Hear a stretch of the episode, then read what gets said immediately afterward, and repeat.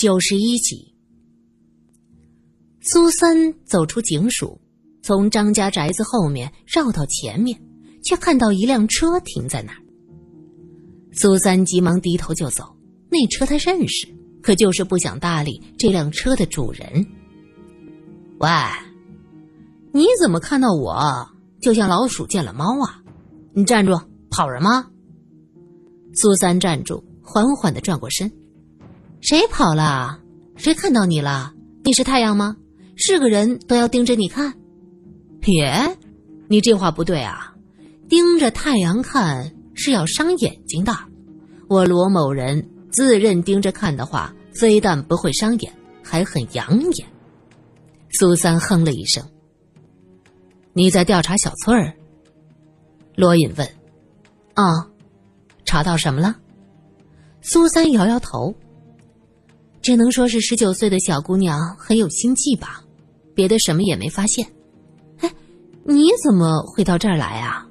我以为你和漂亮小姐吃饭乐不思蜀，没这么早回来工作呢。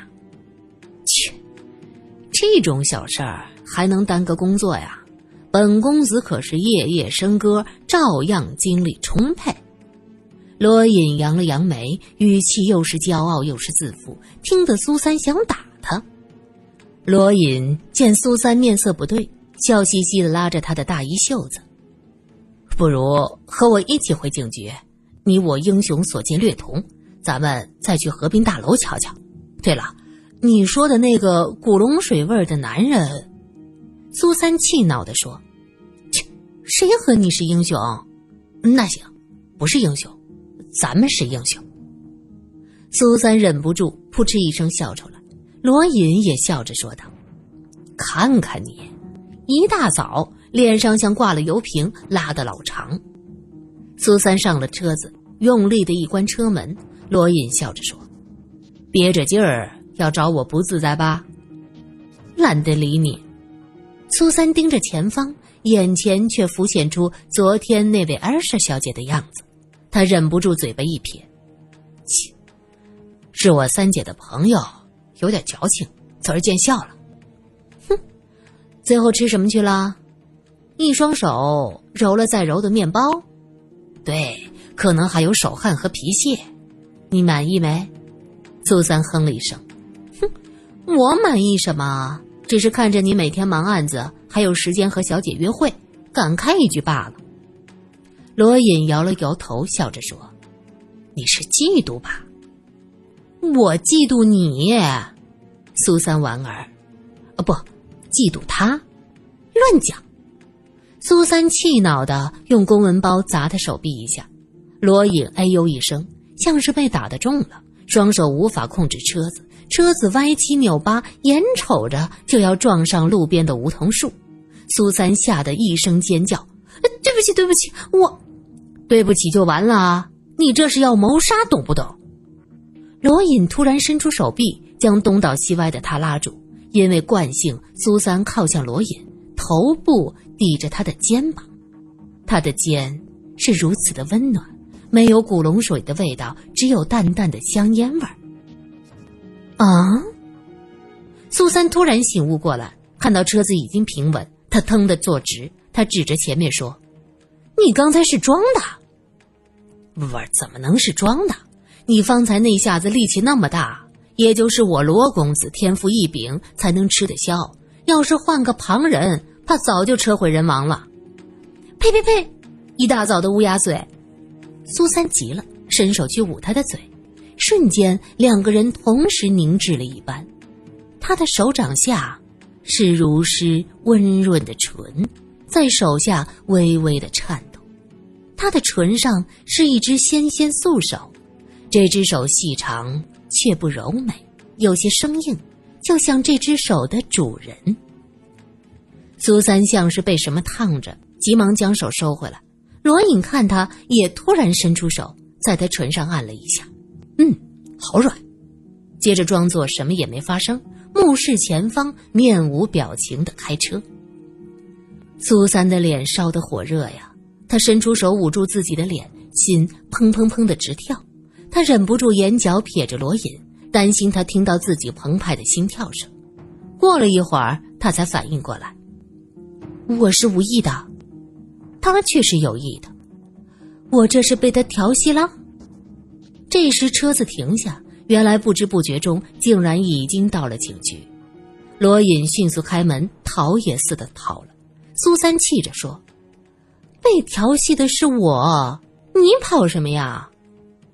罗隐走进警察局的大厅，却看到所有人脸色不对。前台的女警员抱着肩膀，显出非常害怕的样子。怎么了？你？罗隐没说完，一个人就撞进他怀里。萧琴紧紧的搂着他的腰，哆哆嗦嗦的说：“上帝呀，我第一次看见这样的事情，太不可思议了，吓死我了！”一边说，一边往罗隐的怀里蹭。罗隐想推开他，他扒的却紧，只能高声的问道：“不是，到底发生什么事儿了？”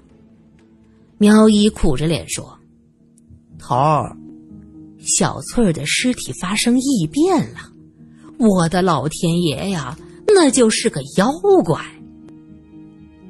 苏三正好进来，听到“妖怪”二字，他看着缩在罗隐怀里的萧琴，点了点头，咬牙切齿的说：“对，就是个妖怪。”罗隐顾不得向苏三解释什么，急忙问道：“什么样的异变？”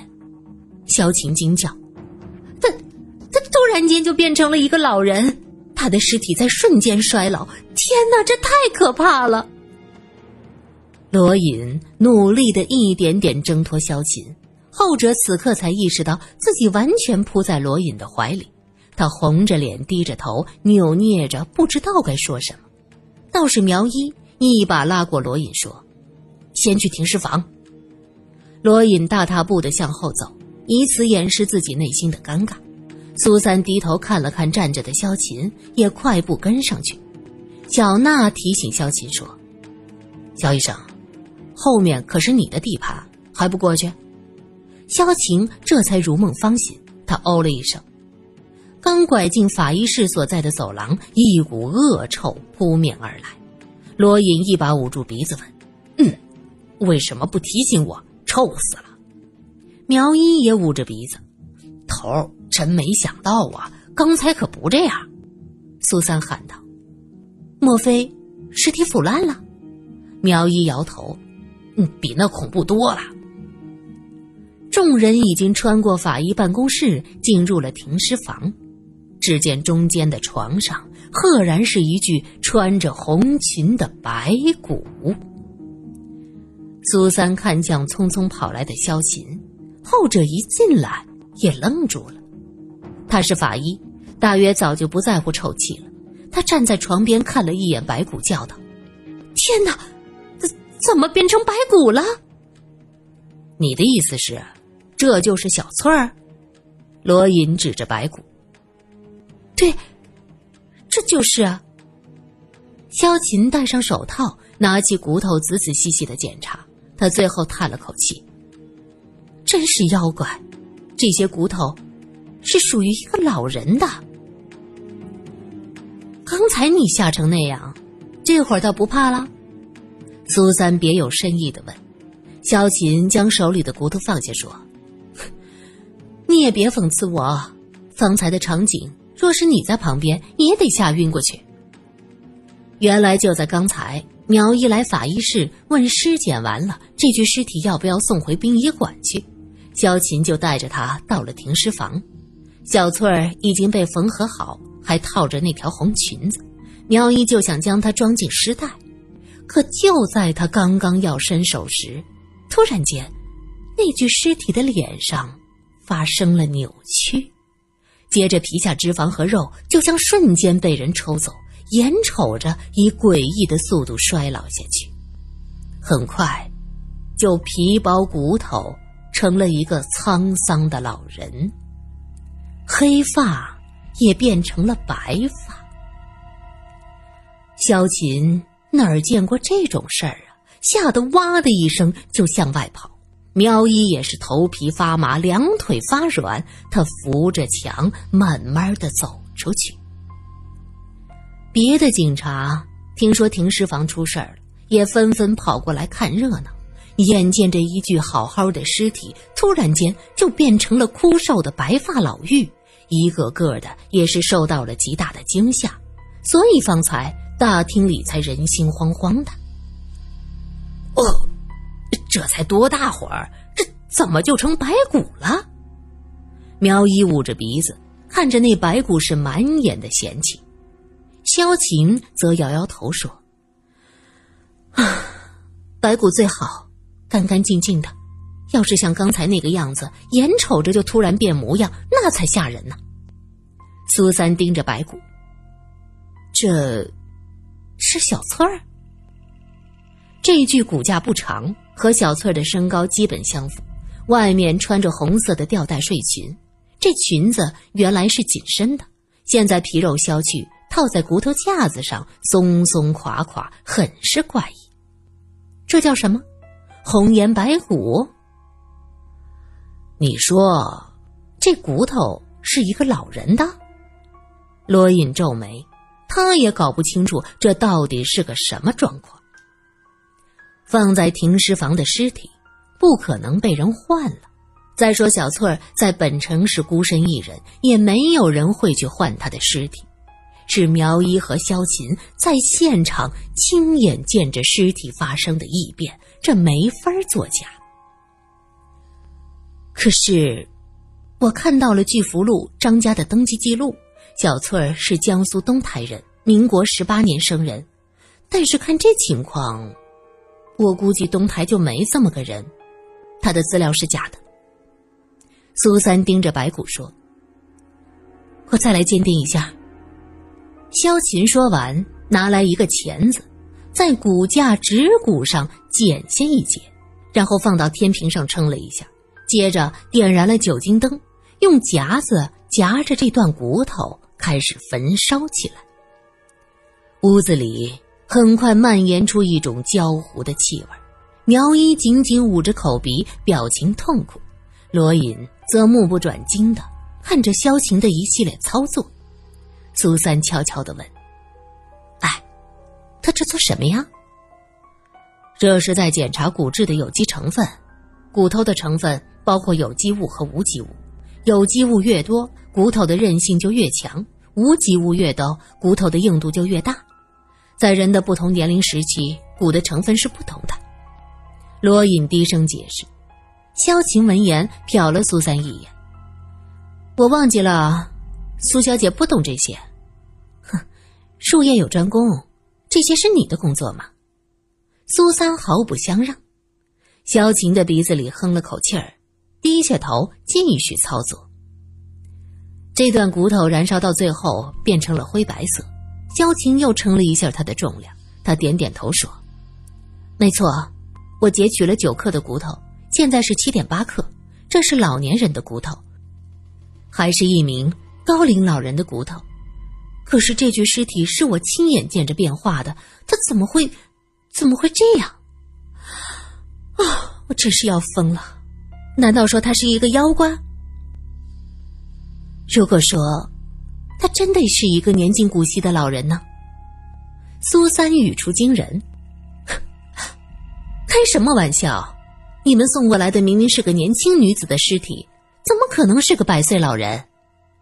萧琴瞪大了眼睛讽刺着：“苏小姐啊，一切事情是要讲究科学的，你们这些文艺女青年就喜欢想这些乱七八糟的。”苗一摇摇头：“这一个老人，除非吃了传说中的仙丹，怎么可能一直以妙龄女子的形式示人呢？这太不可思议了。”我小时候看过一些古代的文人笔记。上面记载着一些出土的女尸，刚挖出来的时候面目栩栩如生，可是，一旦见了天日，就瞬间灰飞烟灭了。那是古尸，小翠儿可是才死不久。罗隐提醒。可是，如果小翠儿本就是一个死了很久的人呢？天哪，苏小姐，你的意思是，他他是个鬼？苗一捂着胸口，哎呦喂，你可别吓我！我们都亲眼见他多少次了，他能喘气儿，有体温，能说话，那绝对是个大活人啊！哼，这个世界上要真的有鬼，我这个法医不是要每天被鬼怪缠身了？萧琴嗤之以鼻。不，正因为你是法医，你是在努力的帮助死者，让尸体说话。假如这世间真的有鬼，那些冤死的鬼只能是尊敬你、爱护你，怎么会缠着你？苏三的表情十分严肃。苏苏小姐，我我是个医生，是信奉科学的医生，你这个笑话一点都不好笑。萧琴嘴里这么说着，可心里毛毛的，眼睛不由自主的瞥向躺在那儿的白骨。我记得在近代郭璞的笔记中曾经记载过，有盗墓贼在古墓中发现了一名妙龄女子的尸体。这名女子后来还进宫服侍过当时的太后。这女子被封入古墓几百年还能活着，也许这世间真的有这样的奇人呢。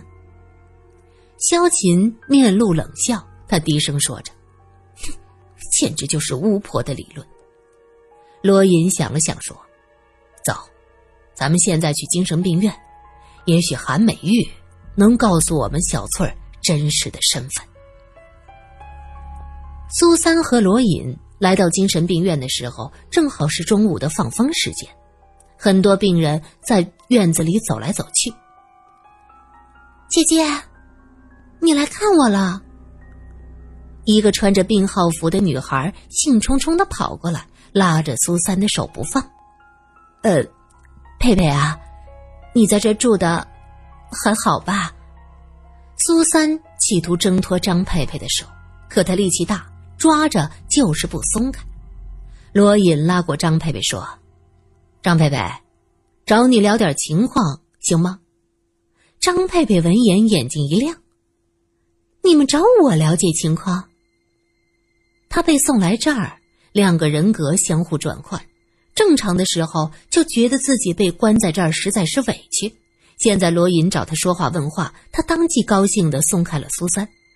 啊，好啊好啊，我和他们是不一样的，我可是个正常人，有什么就问我好了。原来在来后院之前，罗隐和苏三已经问过这里的医生，韩美玉的精神状况很不好，每天是又哭又闹，现在已经好长时间没有出来放风了。正巧最近病房调整，张佩佩住进了韩美玉的对面，她应该能了解一些韩美玉的状况。苏三带着张佩佩在椅子上坐下，张佩佩靠着椅子伸了个懒腰，开心的说：“哎呦，太阳暖暖的，真好。”佩佩，住在你对面的韩美玉，你知道吗？张佩佩点点头，接着眉飞色舞。那个姐姐啊，简直了！我看呐，她就要被他们家的佣人给吃了。吃了，什么意思？张佩佩眨眨眼睛，就是吃了，从精气神到整个人都要被吃了，哇，一点不剩下。他家佣人，那个瘦瘦小小的，叫什么来着？啊，小翠儿，对吧？张佩佩轻笑，忽然表情又严肃起来。哼，其实我一眼就认出来，他和我是一样的人。一样的人，指的是什么？罗隐问。当然是。这儿啊，张佩佩指了指自己的脑袋。聪明，比所有的人都聪明。他的这儿啊，住着一个老人，很老很老，怪不得韩美玉骂他是魔鬼。那么大岁数的人，长了一个小姑娘的脸，哼，不是魔鬼是什么？他是魔鬼。他真的是魔鬼呀！苏三到现在还记得韩美玉的哭喊声，是他自己疏忽了。他以为是韩美玉的精神出了问题，所说的一切都不能作数。姐姐，你想我了吗？张佩佩突然转移了话题，苏三僵硬的点点头。张佩佩微笑，伸出手去。那就对了，你一定要想我啊！我在这好寂寞，这些人都是有病的，就只有我一个健康人，每天对着他们无聊死了。苏三点点头，表示理解。突然，张佩佩的手掐住了苏三的脖颈，眼神也瞬间狠了起来。那你就留下来陪我吧。他哈哈的狞笑着，站在身后的罗隐一掌劈在张佩佩的脖颈，他眼睛发直，软软的倒下去。苏三捂着脖子，大口的喘着气。没事吧？这时医生也赶过来，两个医生上前，先将张佩佩扶走，接着问苏三：“小姐，你怎么样？要不要包扎一下？”苏三松开手。脖子有点红，可是没有大问题。苏三轻轻的伸手摸了一下，低声问道：“疼吗？”苏三呵呵一笑，缩着脖子推开他：“ 痒。”医生，张佩佩说的话真实性有多少？罗隐问。“你是觉得他们精神状态不对，说的话不能相信？”医生问。罗隐点点头：“啊。”他们和我们正常人不同的，在于某些精神方面的障碍，可是他们有着我们常人所不能及的敏锐触感，可以说，他们能在茫茫的人海中第一眼就发现自己的同类。